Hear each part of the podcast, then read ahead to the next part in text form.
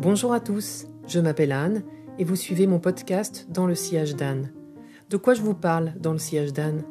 De parfums, d'odeurs, de dégustation et de bons produits, de balades, de jardins, de patrimoine et de littérature.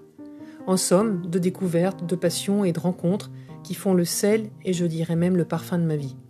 Vous pouvez me retrouver sur www.danslesiagedanne.fr et sur les réseaux sociaux. Bonne écoute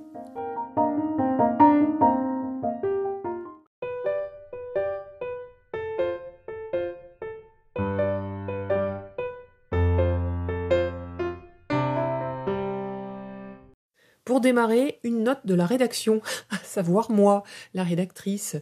Je voudrais vous préciser que je viendrai bien sûr à vous parler aussi de grandes marques classiques de parfumerie, de chefs-d'œuvre de ce monde qui me fascine, mais pour être sincère, j'ai toujours aimé une certaine parfumerie en marge, et c'est de plus en plus le cas.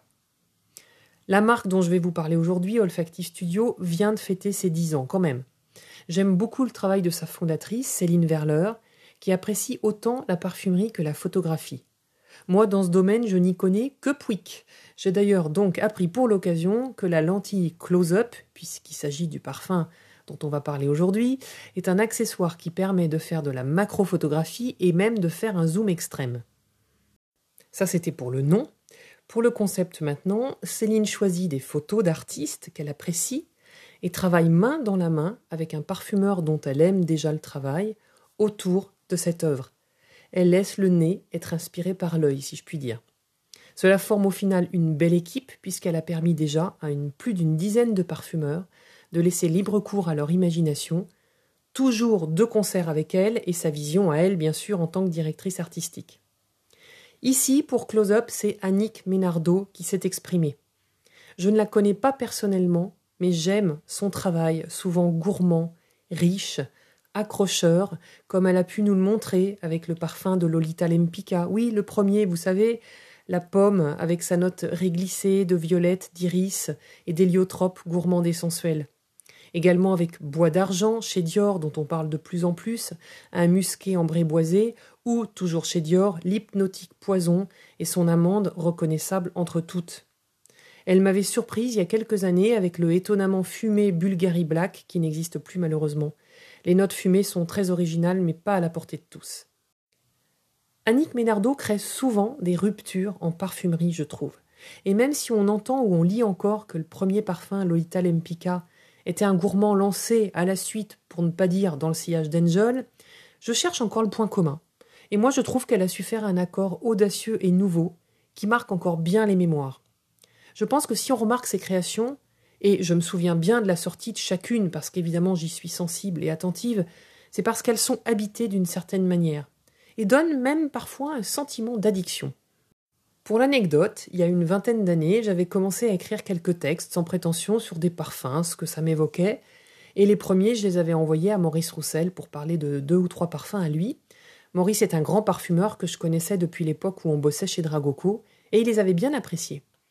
Ça m'avait donné des ailes et j'avais adressé aux autres parfumeurs mes textes sur leurs parfums respectifs.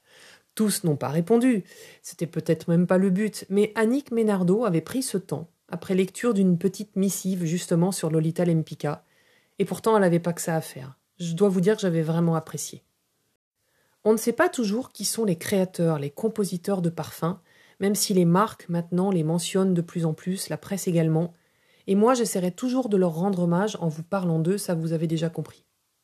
Pour Close Up, Céline et Annick ont travaillé un accord café, cerise griotte, ambre qui me rend joyeuse. Pour la première fois, je porte donc un parfum de cette créatrice et j'en suis fière, j'ai l'impression de me faire un cadeau. Allez, on sent, on va enfin mettre le nez dessus. Je vais essayer de vous le faire vivre, ce parfum. Les notes de tête sont épicées, profondes et déjà liquoreuses. À la première vaporisation, il me vient des idées de pain d'épices, mais chaud sortant du four. Mais aussi l'impression de goûter, vous savez, cette confiture de vieux garçon, ce mélange de fruits confits, d'alcool et de sucre. Avec certains parfums, on les ressent dans la bouche, et Close-Up illustre merveilleusement ça. Ça tient à la note de cerise griotte, mais qui tend vers la cerise bigarreau au maresquin, toute rouge, flashy et délicieusement confite. En cœur, la note café et les épices sont plaqué à des bois, comme le patchouli, qui, même si on ne le reconnaît pas comme tel, apporte profondeur et cohésion à l'ensemble. Car même si c'est un parfum sucré, il y a toujours en fond un accord hyper sensuel qui en fait un parfum profond. Oui, Close-up est vraiment un parfum profond. Le fond est ambré et le tabac blond qui est proche de la fève tonka, qu'on croirait sentir comme ça dans un paquet de tabac à peine ouvert, apporte un aspect vanillé doux de papier d'Arménie. On sait qu'en portant close-up, on va être remarqué.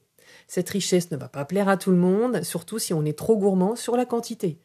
Un pchit de trop et c'est l'overdose assurée. J'adore.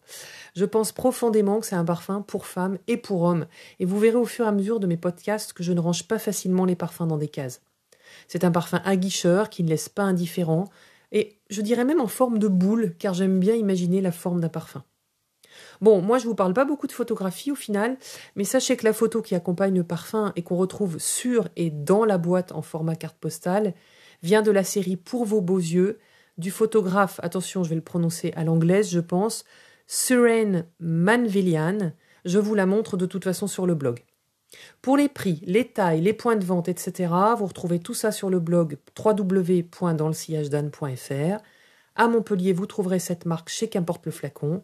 Et je vous dis à bientôt les amis pour une balade cette fois-ci à l'étranger. Bonne semaine.